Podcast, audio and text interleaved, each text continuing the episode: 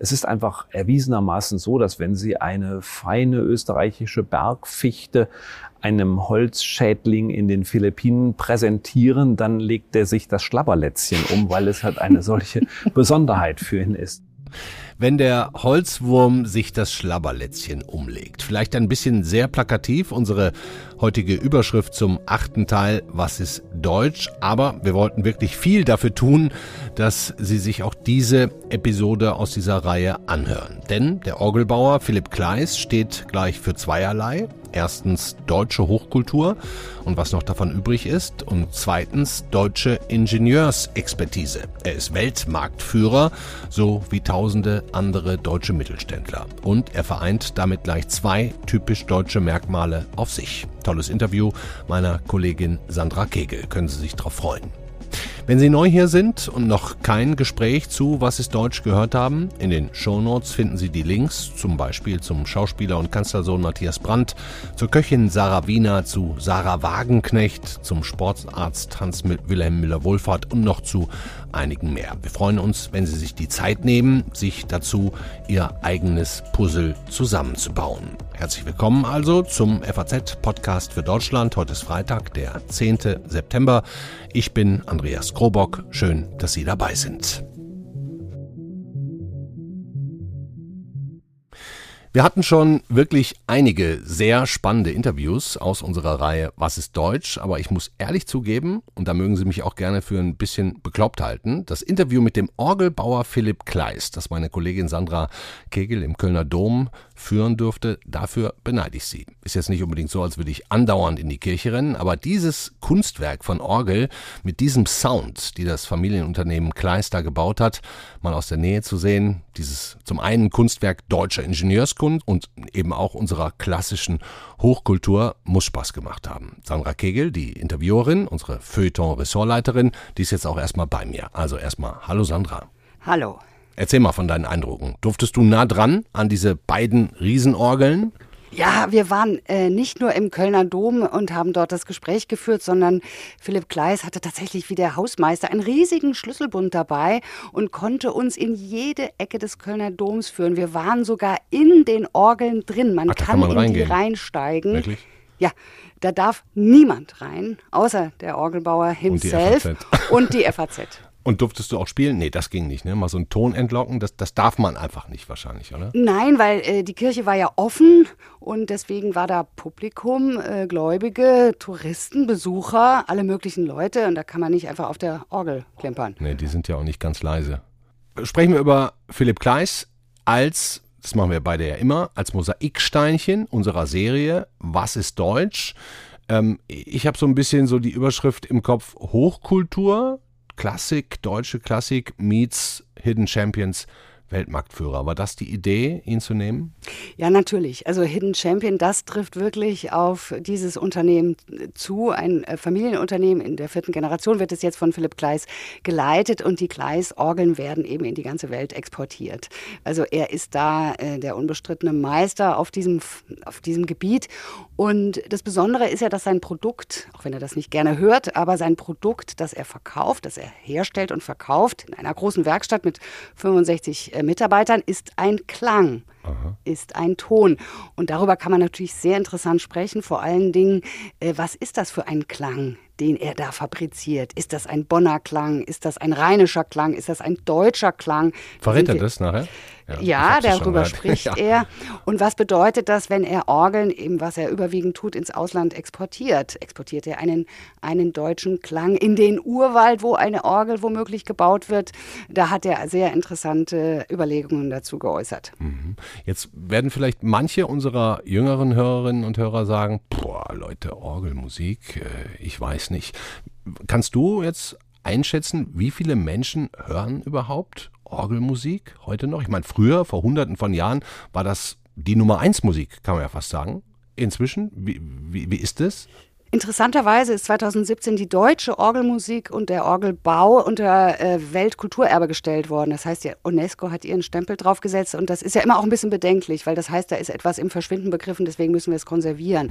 Äh, Herr Kleis spricht darüber auch, äh, dass es bisweilen schwierig ist, die Jugend noch zu Orgelkonzerten zu bewegen und hat ganz neue Konzepte entwickelt, wie man vor allem junge Leute dazu bringt, sich für diese Musik zu interessieren. Und wer je in einem Bach Bach-Orgelkonzert war, weiß, wie einen das umhaut. Umhaut, ja, absolut. Und, ähm, und er hat da ganz interessante äh, Pläne, die ich jetzt aber noch nicht verraten möchte. Okay, das kommt gleich im Interview.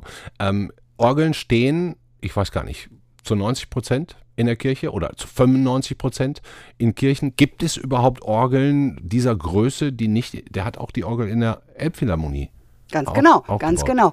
Also sein, sein, äh, die Kirche ist der Hauptabnehmer, aber das wird immer schwieriger äh, für ihn in Zeiten in de, der Kirchenaustritte, in de, den Umwandlungen von Kirchenräumen in, in nicht sakrale Räume.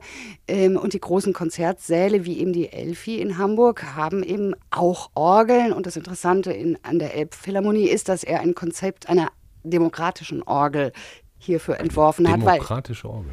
Genau, das erklärt er dann auch, was genau das bezweckt, weil auch der Konzertsaal in der Elbphilharmonie ist eben nicht ein hierarchisch organisierter Konzertsaal, sondern ein eben ein Raum, der alle Besucher mehr oder weniger gleichberechtigt berücksichtigen möchte. Und da äh, hat er die, äh, sein Orgelkonzept drauf äh, abgestimmt. Mhm. Ich finde das Interview super spannend, kann ich jetzt auch schon mal sagen. Ähm, er spricht ja zum einen über, über die, die, die Ursprünge der Orgel und deutsche Orgelmusik sicherlich die, die Bachs, ne? kann, man, kann man so sagen. Ähm, aber gleichzeitig spricht er auch über dieses Handwerk, er nennt es ja Maschinenbau und dann fängt er auf einmal an, von KI und so weiter zu reden. Ähm, wie, wie, wie bringt man das zusammen? Ja, er sagt, die Orgelbauer waren schon immer äh, Avantgarde, was die Technik angeht. Also die sind alles andere als rückwärtsgewandt und das merkt man ihm eben auch an. Also der ist äh, mit allen technischen Finessen ausgestattet. Einerseits haben die Orgelbauer Handwerksmaterialien, die wir gar nicht kennen. Äh, die gibt's nur für den Orgelbau und andererseits schreckt er nicht davor zurück, ähm, Algorithmen, künstliche Intelligenz etc. für seine Manufaktur ähm, mit zu berücksichtigen. Mhm. Und eine kleine Sache, die, die muss ich jetzt auch einfach nochmal sagen, das kommt nachher im Interview, aber ich fand es so spannend, ich will einmal mit dir drüber sprechen. Ähm, ich, wenn ich in Österreich war, dann haben die Österreicher mir ganz oft erzählt, wenn wir hier unsere Häuser bauen aus Holz, dann schlagen wir das Holz im Winter bei Vollmond. So, und die deutschen Gäste haben immer gesagt, na klar, ihr seid schöne Esoteriker. Und der erzählt dir genau das Gleiche. Ganz genau, ganz genau. Er hatte ein bisschen Sorge, weil immer wenn er das sagt, stößt er genau auf diese Reaktion, die du gerade schilderst, dass man ihn irgendwie für obskur hält oder wie auch immer. Aber er sagt, das ist einfach Erfahrungswerte von Jahrhunderten, äh, die, die, äh, die er berücksichtigt und es hat eben einen Effekt auf das Holz. Und wenn einer das Holz in seiner äh, Minimalbeschaffenheit braucht für seine Arbeit, dann ein Orgelbauer. Dankeschön, Sandra. Ich würde sagen, wir starten und hören uns das jetzt zusammen in Ruhe an. Danke dir.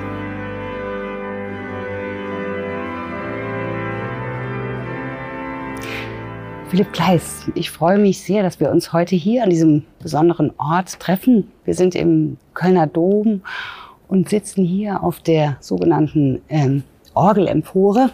Sie werden uns gleich erklären, was es damit auf sich hat. Äh, Sie sind Deutschlands bekanntester Orgelbauer, darf man durchaus sagen. Und sie sind vor allem ein Global Player, was das angeht. Die Gleisorgel höre ich jedenfalls immer wieder, ist so etwas wie der Mercedes unter den Orgeln und die deutsche Orgelmusik und der deutsche Orgelbau wurden von der UNESCO 2017 auch zum Weltkulturerbe erklärt. Das heißt, wir haben viel zu besprechen in der nächsten Stunde. Sie leiten in der vierten Generation das Familienunternehmen Kleis in Bonn, das Ihr Urgroßvater dort gegründet hat, 1882. Sie selbst haben das Ruder übernommen von Ihrem Vater 1995 und das Besondere an den Gleisorgeln ist ja, dass man sie nicht nur hier im Kölner Dom findet. Hier gibt es gleich zwei Gleisorgeln oder in Hamburg in der Elbphilharmonie, sondern eigentlich überall auf der Welt, in Peking, in Reykjavik, in Kuala Lumpur, Caracas. Darüber müssen Sie uns gleich mehr erzählen. Aber zunächst möchte ich Sie fragen, warum Sie sich den Kölner Dom als Ort für dieses Gespräch ausgesucht haben. Was bedeutet Ihnen ganz persönlich der Kölner Dom? Ich finde den Kölner Dom ein unendlich schönes Bauwerk und natürlich als katholischer Rheinländer ist man mit dem Kölner Dom verbunden. Und das, was ich an dem Dom so liebenswert finde, das ist natürlich zum einen für mich ist es so bewundernswert, dass Kirche so mitten in der Stadt steht und dass man sie auch nicht übersehen kann. Und das Zweite, was ich hier so liebenswert finde, ist, dass natürlich der Bahnhof, der befindet sich, es gibt ja kaum eine andere Kathedrale, die unmittelbar an einem Bahnhof gelegen ist. Und dass der Kölner auch die Kathedrale so für sich doch eingenommen hat, dass er ihn oftmals auch als kurze Abkürzung vom Bahnhof dann in die Hohe Straße nutzt, also sozusagen als Stück von Leben, als Ort von Begegnung. Und dabei geht es mir jetzt gar nicht darum, dass das nur Menschen einlädt, die sozusagen jetzt besonders katholisch oder besonders kircheninteressiert sind, sondern sozusagen ein Ort der Begegnung für alle Menschen ähm, und ein Ort, an dem sehr viel Musik erklingt. Und das ist etwas, was ich wahnsinnig schätze und was ich sehr schön finde ähm, und wo ich mir wünschen würde, dass wir von noch viel mehr davon ähm, in Deutschland mit Leben erfüllen und leben. Denn wir haben diese fantastischen Kirchenräume über ganz Deutschland verteilt an den schönsten Orten. Und die sind innen drin besondere Orte. Und ich wünsche mir immer, dass wir uns immer auch mal Zeit nehmen, fünf Minuten innezuhalten, über das eigene Sein nachzudenken und uns damit auseinanderzusetzen, welche Kultur, welche Tradition ähm, wir eigentlich entstammen. Sie kennen den Kölner Dom ja sicherlich seit äh, frühester Kindheit. Sie sind wahrscheinlich mit Ihrem Großvater, mit Ihrem Vater hierher gekommen. Und es gibt eben zwei Gleisorgeln hier in diesem Kirchenraum. Vielleicht können Sie uns kurz etwas zu diesen beiden Orgeln erzählen. Warum gibt es zwei und haben Sie die gebaut? Wer hat sie gebaut? Das ist eigentlich eine sehr schöne Geschichte. Die eine Orgel ist zur 700-Jahr-Feier des Kölner Domes von meinem Großvater erbaut worden. Mein Vater war damals schon auch involviert in die Werkstatt 1948, also unmittelbar nach dem Krieg. Die erste Orgel, die wir eigentlich nach dem Zweiten Weltkrieg bauen konnten, bauen durften. Und ähm, damals muss man sich vorstellen, war der Kölner Dom ja durch eine große Wand, war das Hauptschiff des Kölner Domes abgetrennt, weil es gab doch Zerstörungen, die dann im Nachhinein passiert sind. Der Kölner Dom ist ja selbst nahezu wie ein Wunder unversehrt geblieben. Und mein Großvater hat doch 1948 diese Orgel gebaut, die aber nie für den ganzen Dom gedacht war. Und dann blieb sie sozusagen als dieses unvollendete Provisorium. 1956 ist dann der gesamte Dom wieder eröffnet worden und diese Orgel war irgendwie, wurde immer wahrgenommen als zu klein, weil sie auch nie für den riesigen Raum da war. Und wir haben dann die Chance bekommen, 50 Jahre später, 1998, zur 750-Jahr-Feier des Kölner Domes, dann die sogenannte Schwalbennest-Orgel zu bauen. Diese Orgel, die wie ein Schwalbennest an der Wand klebt.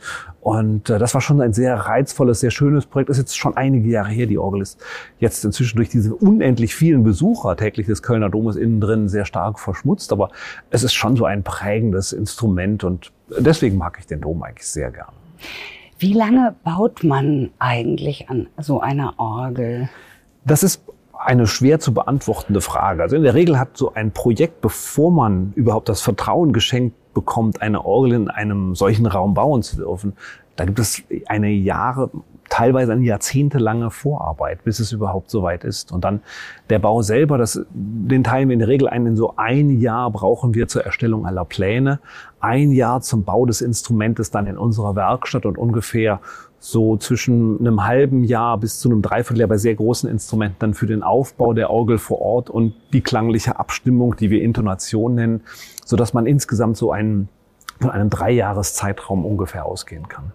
Jetzt ist das Besondere an dem Produkt, das Sie verkaufen, das Sie herstellen und verkaufen, dass es ja etwas Unfassbares ist, nämlich ein Ton.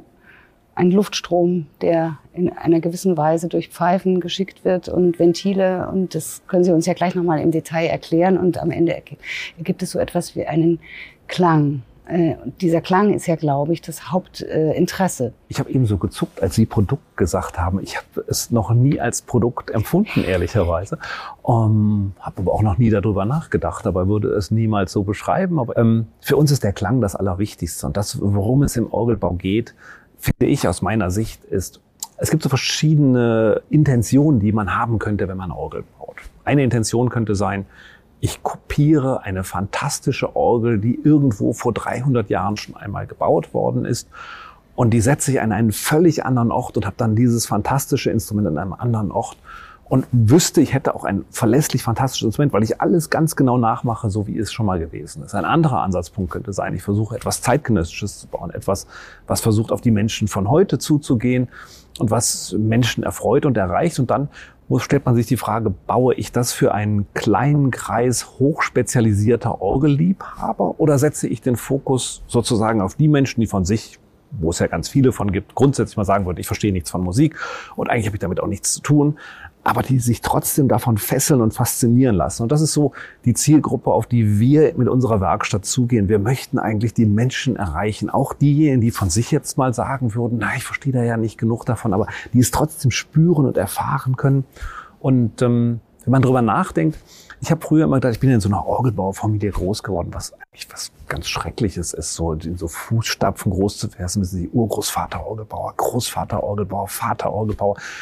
Und dann habe ich zwei ältere Schwestern, die für sich schon sehr früh entschieden hatten, sie werden keine Orgelbauerinnen, wobei das ja gar nicht ausgeschlossen war, überhaupt gar nicht. Aber die haben das einfach für sich entschieden und ich war sozusagen das Nesthäkchen und was blieb mir anderes übrig? Und ich wollte das nie. Also ich war fest entschieden zwischen 15 und 19, ich mache alles, aber auf keinen Fall Orgelbau.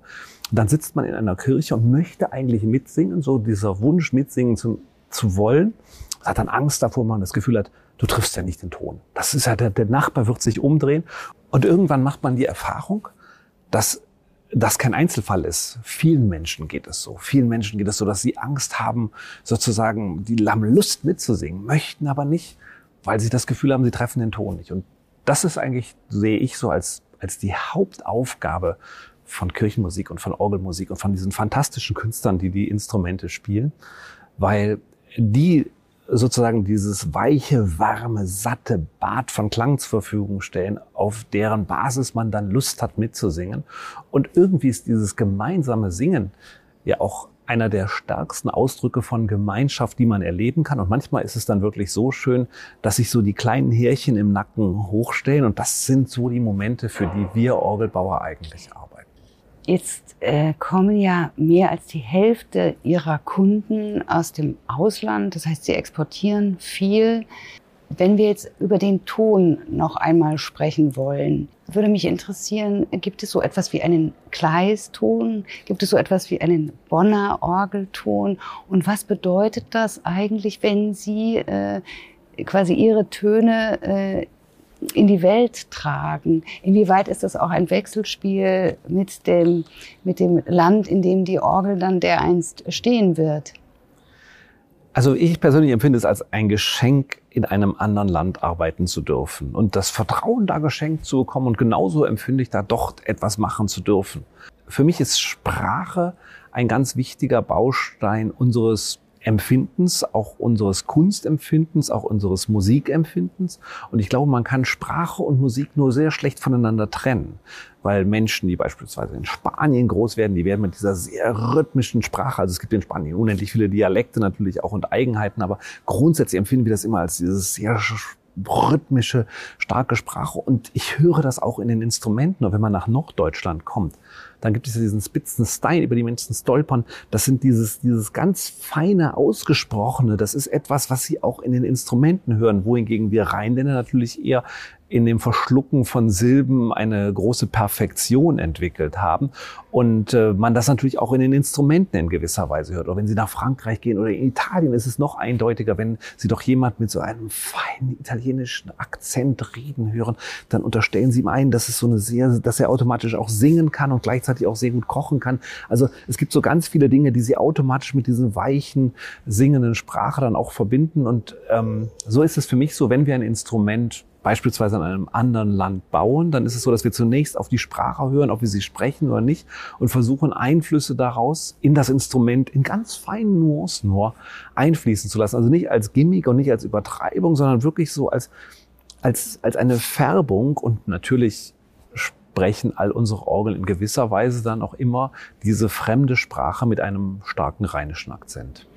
Und dafür benutzen Sie auch ähm, quasi Holz oder andere Produkte aus den jeweiligen Ländern? Oder wird das alles hier aus Deutschland exportiert? Wir versuchen immer mit heimischen Materialien zu mhm. arbeiten. Das hat aber nur zum Teil klangliche Gründe. Überwiegend hat es Gründe einfach auch der Haltbarkeit, der Nachhaltigkeit. Ähm, es ist einfach erwiesenermaßen so, dass wenn Sie eine feine österreichische Bergfichte einem Holzschädling in den Philippinen präsentieren, dann legt er sich das Schlabberlätzchen um, weil es halt eine solche Besonderheit für ihn ist. Und da eignen sich dann halt lokale Hölzer einfach deutlich besser. Und genauso ist es umgekehrt auch. Also es, es geht dabei natürlich auch um ein Verständnis und, und so Dinge ähm, auch in, in wirklich Nachhaltigkeit ist ja in unserer Zeit ein großer Begriff, aber Nachhaltigkeit ist auch einfach für mich darüber nachzudenken, welche Konstruktionen, welche Materialien sich einfach bewähren, um sicherzustellen, dass das Instrument, was ich baue,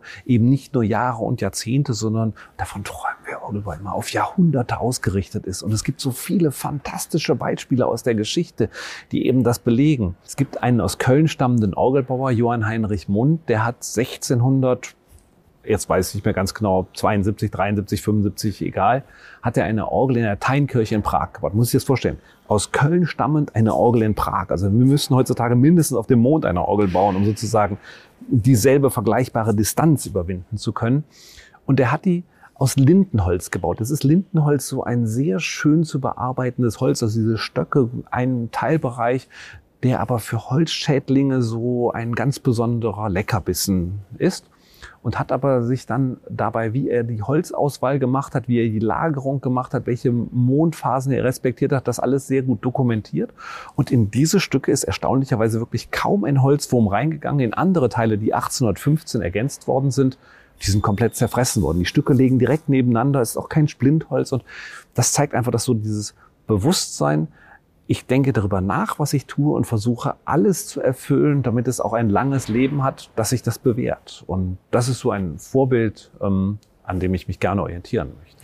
Ja, ich habe gelesen, Ihre Hölzer sind auch zu bestimmten Mondphasen gesch ge geschlagen. Das ist immer so ein Thema, über das ich sehr ungern rede, weil man da wird man so in eine ganz besondere Ecke damit schon geschoben. Es geht dabei natürlich nicht allein um Mondphase, sondern es geht immer um eine Kombination aus Mondphase und Mondstand. Und wir alle kennen diesen Bauernkalender, den man so mhm. in ähm, kaufen kann, wo einfach für gewisse Zeiten dann auch gewisse ähm, optimale Bereiche ausgewählt worden sind. Und Sie müssen sich vorstellen, jemand, der mit Massivholz umgeht, der würde immer nur Holz verwenden, was im Winter geschlagen worden ist. Das ist eine Banalität, weil sie im Winter die wenigsten aufsteigenden Säfte im Stamm haben. Das ist einfach so. Das ist naturgegeben.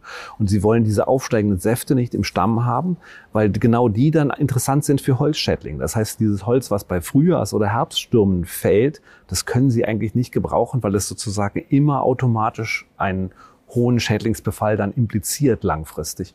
Und, und solche sind, sind oftmals so ganz banale, einfache Dinge, die es zu respektieren gilt. Und natürlich geht auch für uns keiner der Forstbetriebe, in denen wir zusammenarbeiten, nachts bei Neumond in den Wald und schlägt irgendwie zwischen zwei und vier Uhr morgens dann einen solchen Baum. Darum geht es auch nicht. Es geht nur darum, innerhalb des Jahreszykluses den optimalen Zeitpunkt auszuwählen, wo man diesen Baum fällt, insbesondere auch im Nadelholzbereich. Und ich glaube, es ist nur eine Fairness dem, diesem, diesem Naturrohstoff Holz gegenüber, den optimalen Zeitpunkt auszuwählen. Wenn beispielsweise riesige Eichenstämme, die wir verwenden, die sind 180 bis 200 Jahre gewachsen. Das heißt, das impliziert doch einen verantwortungsvollen Umgang und das Auswählen des besten Zeitpunktes, um diesen Stamm zu fällen. Ich habe gelesen, Sie äh, verwenden noch ganz viele andere Materialien ähm, für den Orgelbau, also Zinn natürlich, aber auch Rinderknochen, Mammutzähne, die Haut von Schafen und von Kängurus. Als ich das las, dachte ich, interessant.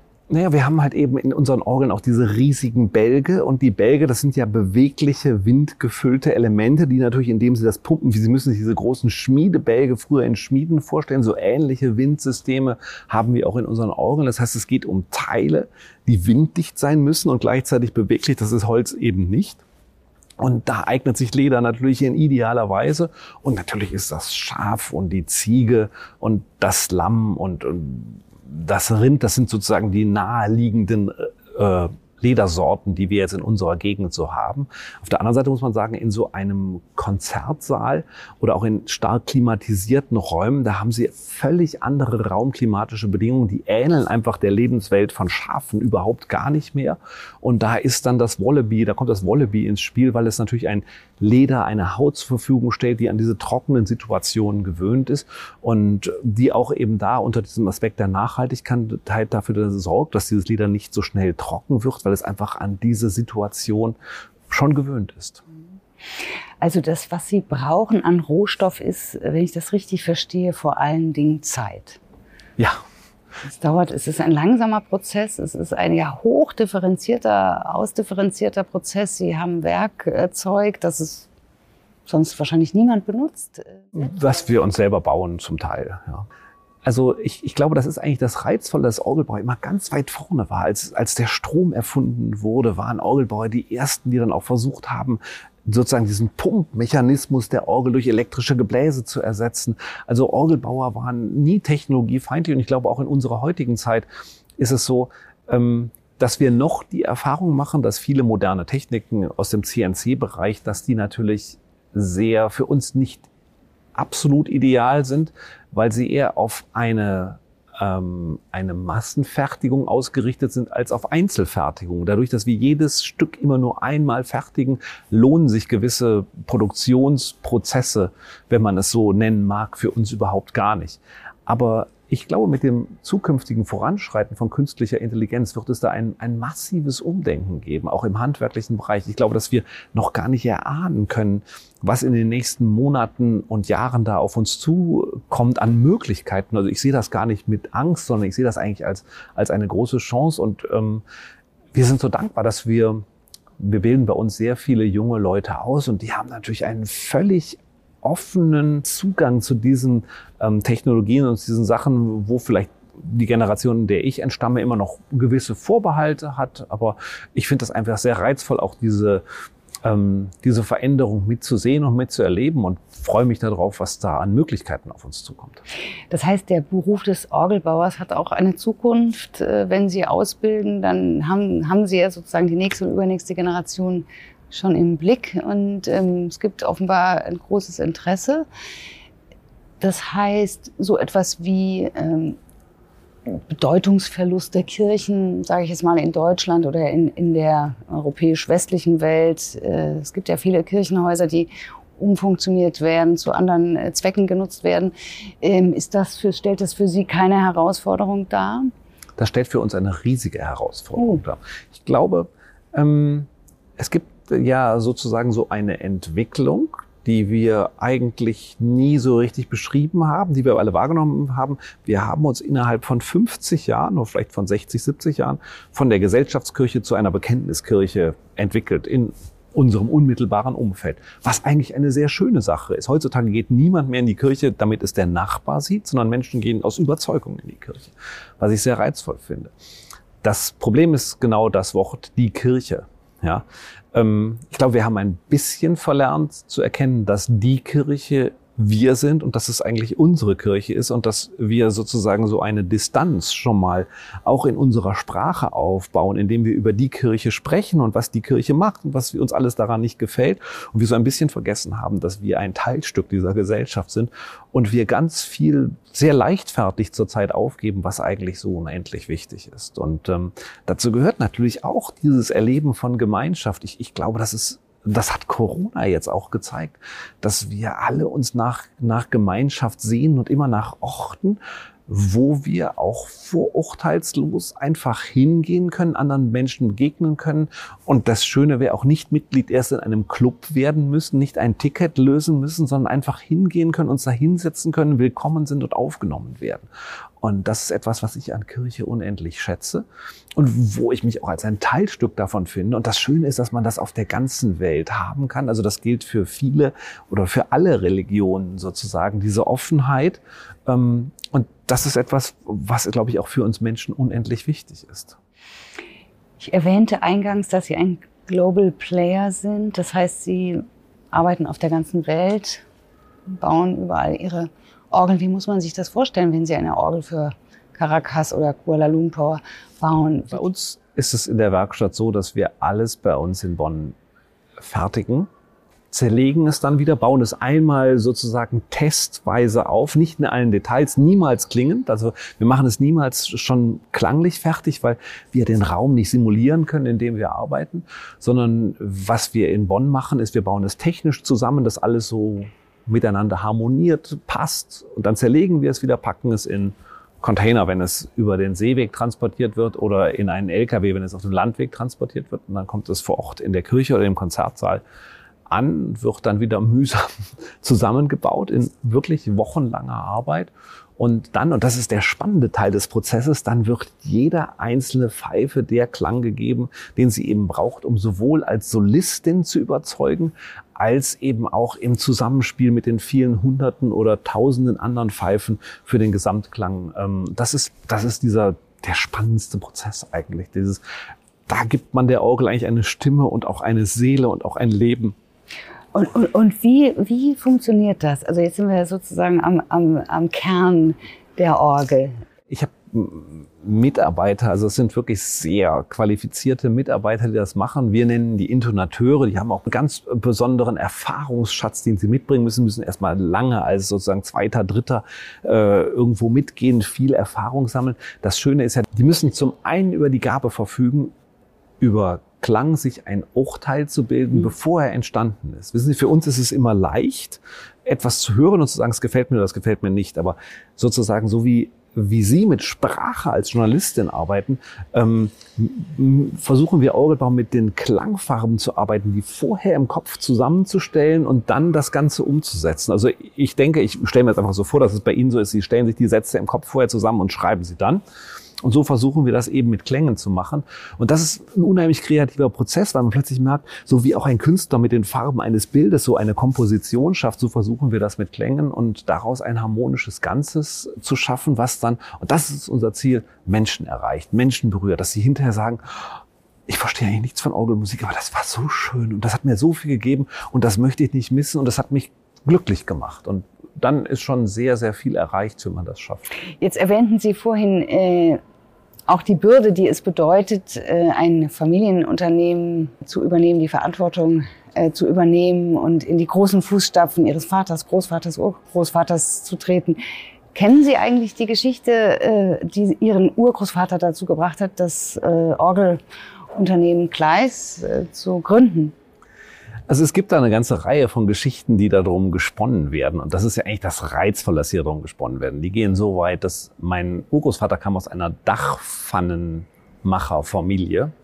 Und ähm, die waren auch in der Landwirtschaft natürlich tätig, also nicht nur Dachpfannen.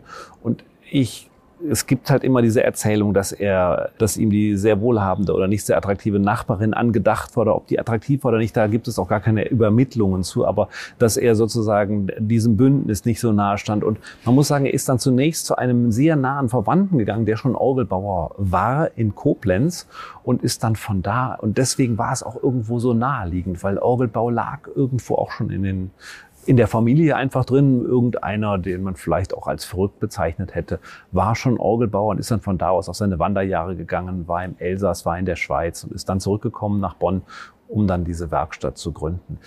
Die genauen Gründe kennt keiner. Wahrscheinlich hat sich für meinen Großvater und für meinen Vater hat sich diese Frage, Orgelbauer zu werden, gar nicht gestellt, weil sie jeweils die ältesten Söhne waren und von daher einfach dann die Tradition weitergeführt haben, ohne dass das in Frage gestellt wurde für mich war es so, dass ich die Freiheit hatte, mich dafür zu entscheiden. Es ist wirklich nur ein, ein Schicksal gewesen, dass mein Vater, als ich Abitur gemacht habe, hat er ein Projekt gewonnen in Brisbane in Australien und da haben die noch jemanden gesucht, der dann auch verbunden mit einer einjährigen Arbeitsgenehmigung für Australien mit nach Australien geht. Und irgendwie klang der tropische Norden Brisbane von Australien jetzt auch nicht so unattraktiv, dass ich gedacht habe, naja, du machst das jetzt mal für ein Jahr und dann guckst du mal weiter. Und wie das halt so ist, ich bin dann einfach da drin kleben geblieben und hängen geblieben und habe das aber auch nicht bereut, muss ich ganz ehrlich sagen. Sie haben ungefähr 60 äh, Mitarbeiter. 65. 65. 65. Ähm, und äh, die Arbeit besteht ja nicht nur darin, neue Orgeln zu bauen, sondern eben auch bestehende zu, zu pflegen. Ja. Es, also das war natürlich so, es gibt bei uns sind gewisse Bereiche natürlich komplett weggebrochen, weil niemand pflegt seine Orgel, wenn es auch überhaupt keine oder lässt sie stimmen, ähm, wenn es überhaupt keine Veranstaltungen mehr gibt. Äh, Im ganzen Konzertsaalbereich haben wir ja wirklich eine komplette Schließung über Monate hinweg erlebt. Ähm, gleichzeitig gibt es natürlich neben dem Bereich von Wartung und Pflege auch den Bereich von Restaurierung. Und das sind Projekte, die laufen ja über längere Zeiträume, so dass wir da doch eigentlich sehr gut arbeiten konnten und ja. sehr sorgfältig ähm, damit umgehen konnten. Ähm, insofern ist Orgelbau vielleicht so etwas, was an beiden Enden. Zum einen natürlich sehr gelitten hat dadurch, dass es keine Gottesdienste gab, dadurch, dass Kirchen eigentlich über einen extrem langen Zeitraum leer geblieben sind. Und äh, zum anderen so, dass wir halt eben doch so lange Vorlaufzeiten für unsere Projekte haben, dass wir in der Werkstatt doch sehr viele Dinge auch abarbeiten konnten, gemeinsam unter, unter dem sozusagen Versuch, ähm, größtmöglichen Schutzes für die Gesundheit jedes Einzelnen. Wie viele Orgelbauer gibt es eigentlich in Deutschland? Was würden Sie sagen? Und wie ist diese Orgelbauer-Szene? Kann man die beschreiben? Und es gibt in Deutschland so ungefähr 300 bis 350 Orgelbauwerkstätten, Orgelbauunternehmen. Die sind völlig unterschiedlich groß. Davon gehören wir zu den sehr großen. Und es gibt auch kleine Betriebe, die sind dann nur vielleicht ein Mitarbeiter oder überhaupt kein Mitarbeiter, ein einzelner ähm, Orgelbauer, ein einzelner Orgelbaumeister, der alleine arbeitet. Ähm, da gibt es eine sehr große Bandbreite und das Schöne ist, dass jeder für sich diesen diesen, ja, diese Lust und diese Leidenschaft am Orgelbau in sich trägt und ähm, von daher auch wirklich ganz viele tolle Kollegen dabei sind, die wirklich fantastische Sachen machen. Das macht es dann äh, schwierig im Wettbewerb, muss man ganz ehrlich sagen. Wir sind also ich glaube, es gibt kein anderes Land der Welt mit einer so hohen Orgelbauerdichte wie die Bundesrepublik Deutschland. Ähm, das gibt es nicht. Also auch die Schweiz und Frankreich und Italien, das sind auch Orgelbaunationen. Oder ähm, auch Dänemark, Schweden, Finnland. Also da gibt es natürlich deutlich weniger Orgelbauer als bei uns. Und ähm, aber ähm, es ist trotzdem sehr häufig ein kollegiales Miteinander und es ist immer spannend zu gucken, was die anderen denn auch so machen. Und dass sich ausgerechnet die Orgel in Deutschland so, äh, also dass Deutschland das Land der Orgeln ist, ist geht das äh, allein auf Bach äh, zurück oder die Bachs? Oder woran machen Sie das fest, dass die Deutschen so äh, in der Orgel irgendwas haben, was, was Sie ganz besonders interessiert? Ich glaube, dass man das nicht, nicht ganz von Bach lösen kann. Ähm, ich glaube, es hängt aber auch mit der Struktur und mit der Organisation unserer unserer Kirche zusammen und es hängt natürlich auch mit unserer Sprache und unserem Denken zusammen. Wenn es so etwas gibt, dass wir, wenn wir etwas machen, dann machen wir es sehr strukturiert und in gewisser Weise auch sehr gründlich und ähm, dann erhalten wir das, was wir geschaffen haben auch. Und das ist äh, so etwas, also wissen Sie, das fängt ja damit an, wie Kirchen bei uns organisiert sind, dass es halt einfach äh, völlig normal ist, dass man eben nicht nur eine Orgel baut, sondern sich hinterher auch um Wartung und Pflege kümmert, was natürlich dafür sorgt, dass solche ähm, wichtigen Kulturgüter dann auch erhalten bleiben können. Aber ich glaube, es geht dabei noch intensiver um den Bereich, wie gehe ich damit im täglichen Umgang um. Also ähm, ich für mich ist diese Auszeichnung, die die Orgel bekommen hat, ähm, das finde ich etwas sehr Reizvolles. Ich habe immer Angst, wenn man so eine Auszeichnung bekommt, dass es so etwas ist, was die Vergangenheit beinhaltet. Mir wäre wichtiger, etwas zu haben, was die Zukunft beeinflusst. Und ich glaube, es ist wirklich auch eine Aufgabe für die Zukunft, diese Lebendigkeit von Kirchenmusik. Denn letztendlich ist die Orgel ohne die Künstlerin, ohne den Künstler, der sie spielt, ein totes Instrument. Und das, woran wir arbeiten müssen, ist zum einen an den Menschen, die diese fantastische Fähigkeit haben, Orgeln zum Klingen zu bringen. Aber ich glaube, was wir dabei nicht vergessen dürfen, dass es auch diese Menschen nur dann gibt, wenn wir auch den großen Kreis der Menschen mitnehmen, die Lust haben, Orgel zu hören. Ein Orgelkonzert dauert 60 Minuten. Für die meisten Menschen und gerade jetzt die jüngere Generation, die heranwächst, die ist einfach nicht mehr so orgelsozialisiert, dass die und ich sage das jetzt bewusst ein wenig despektierlich, ohne es so zu meiden, zu meinen, dass die ein solch einstündiges Orgelkonzert von Anfang bis Ende als Genuss erleben kann. Ja, was zeichnet die Orgel aus? Die Orgel zeichnet aus, dass vor 2300 Jahren ein Grieche diese geniale Idee hatte ähm, oder jemand aus Alexandria, sage ich jetzt mal so, ich möchte ihn gar nicht als Griechen bezeichnen, sondern ein Mensch aus Alexandria hat die Idee, ein Instrument zu entwickeln, bei dem man das Spielen von der Energieversorgung trennt. Das ist eine tolle Idee. Das Problem dabei ist nur, dass dieser Mensch, der die Orgel spielt, diese Künstlerin, der Künstler, hat so viel Energie, dass er natürlich unendliche Klänge entwickeln kann, auch, auch Kraft und Töne und dass unter Umständen der Zuhörer dabei manchmal ein bisschen vergessen wird, der mit dieser Klangfülle dann auch überfordert. Ich weiß nicht, ob Sie das nachvollziehen können, aber so wie Sie gerade gucken, da habe ich den Eindruck, dass Sie dieses Schreckliche schon einmal durchlitten haben, dass sie da gesessen und gesagt, boah, diese Vielfalt von Klängen, das ist mir jetzt echt zu viel. Ja? Von daher wünsche ich mir, und das probieren wir jetzt gerade so, zu haben Orgelkonzerte zu anderen Zeiten, und zwar sagen wir mal 21 Uhr. Ich habe für zehn Minuten die Möglichkeit, mir in einer wunderschönen, kerzenerleuchteten Kirche ein Konzert, ich mag es gar nicht Konzert nennen, live gespielte Musik anzuhören. So würde ich es viel lieber nennen. Es muss gar nicht diesen Charakter eines Konzertes haben, sondern einfach mich darauf einzulassen. Ich denke über mich selbst nach, sitze in so einem Raum, in dem wir hier gerade sitzen, nehme mir Zeit für mich selbst, für zehn Minuten, verlässliche zehn Minuten, vielleicht eine Viertelstunde. Ja?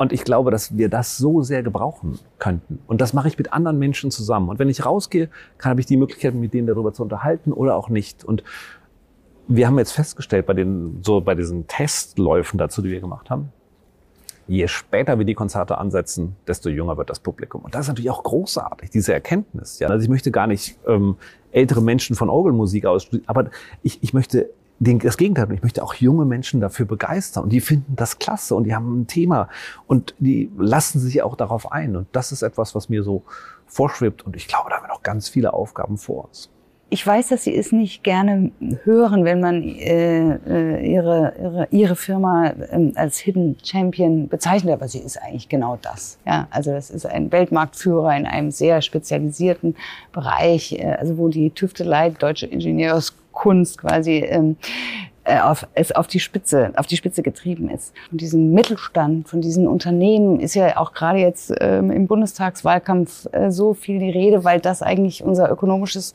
Rückgrat ist äh, der, der Bundesrepublik. Sehen Sie die, diese ökonomische Konstante für die Zukunft? Sie, haben Sie da, sehen Sie, dass es da Probleme gibt? Haben Sie Sorgen um den deutschen Mittelstand?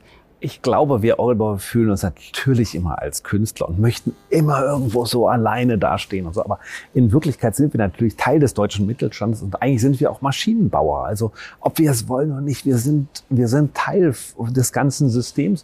Und ich finde, das ist auch nichts Despektierliches oder Nachteiliges. Das ist etwas sehr Schönes und ähm, auch etwas, etwas sehr Starkes. Und ich, ich glaube, das ist auch das, was sind wir Handwerk? Ja, natürlich sind wir Handwerk und das ist auch klasse und das ist auch etwas, und warum gibt es davon so viel aus Deutschland? Da muss man sagen, wir haben einfach mit dem dualen Ausbildungssystem im Handwerk, haben wir da eine optimale, einen optimalen Grundbaustein, etwas, was, um das viele andere Länder uns beneiden, indem wir eine handwerkliche Ausbildung anbieten, nicht nur im Orgelbau, sondern in unendlich vielen ähm, Berufen, äh, die basiert darauf, dass es einen praktischen Teil gibt und einen theoretischen Teil und die beiden Sachen sind komplett voneinander getrennt und laufen trotzdem zusammen. Das finde ich sehr spannend. Also dass bei uns ein, ein Ausbildender, ein Auszubildender, ein Auszubildender, der bei uns eine Ausbildung beginnt, der muss zur Berufsschule gehen, werden im Bereich Orgelbau in reinen Orgelbauklassen unterrichtet. Die werden also nicht etwa mit Klavierbauern oder mit, mit äh, Geigenbauern oder mit anderen Musikinstrumentenbauern zusammengepackt, sondern die werden, und das ist ein wirkliche, das ist etwas sehr Kostbares, was wir haben. Die werden in reinen Orgelbauklassen unterrichtet. Das finde ich fantastisch und lernen halt eine unendliche Bandbreite von Theorie kennen. Und das ist, glaube ich, das, was uns auch von anderen Ländern unterscheiden. In anderen Ländern, da gibt es immer so drei Gruppen. Da gibt es die sogenannten Ingenieure, die planen und machen alles und dann gibt es das Management, die treffen sozusagen die Entscheidung, gibt es die dritte Gruppe, das ist die sogenannten, das sind sozusagen diese, diese Worker oder so, das sind die Leute, die dann aber letztendlich es nur ausführen. Niemand, der in Deutschland sozusagen so eine, eine handwerkliche Ausbildung, überhaupt eine Ausbildung gemacht hat mit diesem dualen Beruf, der würde das so verstehen, sondern es ist immer auch jemand, der mitdenkt und mitentwickelt. Und ich glaube, das macht uns auch im Maschinenbau und in diesen Segmenten, wo auch Kreativität gefragt ist, so gut, weil man kann eigentlich nur aus dieser Praxis kommenden Theorie, da kann man dann auch sozusagen neue Dinge entwickeln und ich halte das für ein sehr gutes System. Und das klingt ja sehr optimistisch für auch die Zukunft gedacht. Herr Kleis, ähm, es, ich habe eine Reihe von Fragen noch für Sie vorbereitet, die wir allen unseren Gesprächspartnern in dieser Reihe stellen. Ähm, das hat schon zu einem bunten Strauß an Antworten geführt. Ich würde diese Fragen jetzt Ihnen auch noch stellen. Ähm, und ich fange an mit der Frage, ähm, ob es jemals so einen Moment gegeben hat oder ob es Momente gibt, in, an denen Sie sich besonders deutsch fühlen denen sie, in, in denen sie auf ihr Deutschsein zurückgeworfen werden? Ich habe ich hab mich nicht oft besonders deutsch gefühlt, muss ich sagen. Ich habe mich aber bei einem Besuch einmal in Caracas in Venezuela sehr deutsch gefühlt. Ähm, da ist es so, da haben wir ein Projekt entwickelt für so ein ein El Sistema, das ist so eine, eine Gruppe, das basierte ursprünglich auf einem Straßenkinderförderprogramm, wo man später das sehr stark ausgeweitet hat, viele Kinder und da habe ich erlebt, dass da Menschen ermutigt wurden, ein klassisches Instrument zu spielen, was ich so, wo ich mich plötzlich so deutsch gefühlt habe, war, ich habe erlebt, wie die auf der einen Seite eine Beethoven-Sonate auf ihrer Violine gespielt haben und im nächsten Moment irgendwie eine ihnen gefallende Melodie von Robbie Williams auf demselben Instrument. Und die haben überhaupt nicht diese Unterscheidung gemacht zwischen E- und U-Musik, die in meinem Kopf irgendwie so einzementiert war. Und ich war von mir selber so enttäuscht, dass ich das nicht eigentlich als völlig normal empfunden habe, sondern für die gab es nur Musik, die mir gefällt oder Musik, die mir nicht gefällt. Und das ist eigentlich so etwas, ja, wo wir so Kategorien entwickelt haben, auch in unserem Denken, dass wir da so Trennungen vornehmen, die überhaupt nicht zwingend notwendig sind. Und das hat mich eigentlich so erschüttert. Und habe ich gedacht, du denkst irgendwie da viel zu deutsch. Ähm ja, das ist interessant. Ähm, ist ja bis heute nicht aufgelöst, eigentlich, dieser EU-Komplex hierzulande. Nein, aber ich, ich, was wir immer versuchen, ist, wir versuchen, um äh, Menschen einer anderen Gruppe anzulocken, versuchen die mit etwas zu konfrontieren, indem wir sozusagen das das so ver, ver, ver, das irgendwie mittelmäßiger machen, ja. Und äh, beides hat doch eine Berechtigung und beides ist richtig gut, aber es kann auch wirklich nebeneinander existieren, ohne getrennt zu sein.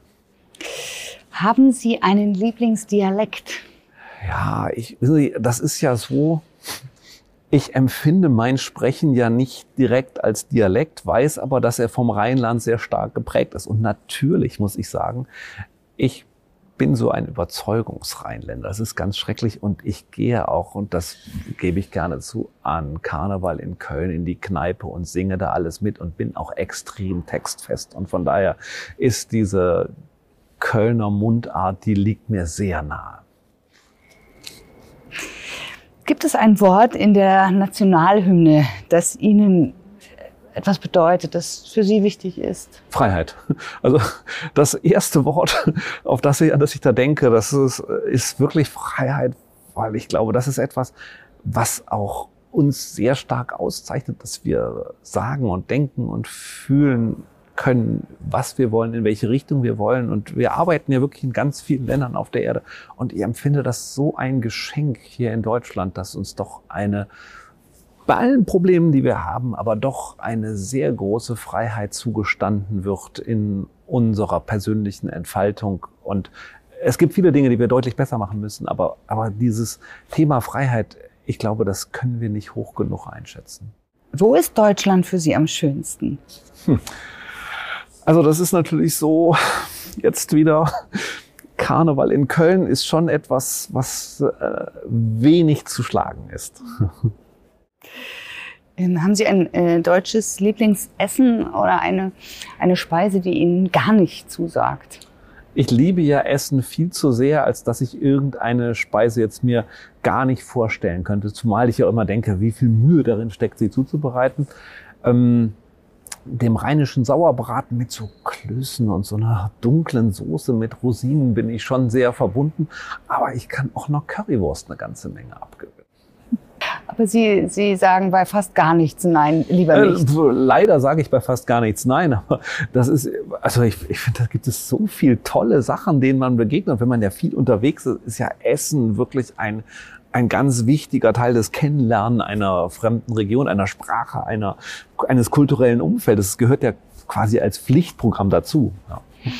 Ähm, ihr ähm, rheinischer Kollege Matthias Brandt, äh, mit dem ich äh, vor einiger Zeit sprach, hat interessanterweise bei Lieblingsgericht auch den Sauerbraten genannt. Ähm, ja. Ein Lieblingswitz über die Deutschen. Fällt Ihnen dazu was ein? Da fällt mir gar nichts zu ein. Also ich, ich bin jetzt auch irgendwie nicht, ich glaube, das ist sowas da, habe ich mich auch wenig mit beschäftigt. Wenn Sie mir zwei vorschlagen würden, würde ich einen auswählen, aber das würde mir schon schwer. Herr Kleis, ganz herzlichen Dank, dass Sie sich die Zeit genommen haben für das Gespräch. Wir haben sehr viel gelernt, war sehr interessant und ähm, ich lasse Sie jetzt wieder zu Ihren Orgeln. Vielen Dank. Dankeschön.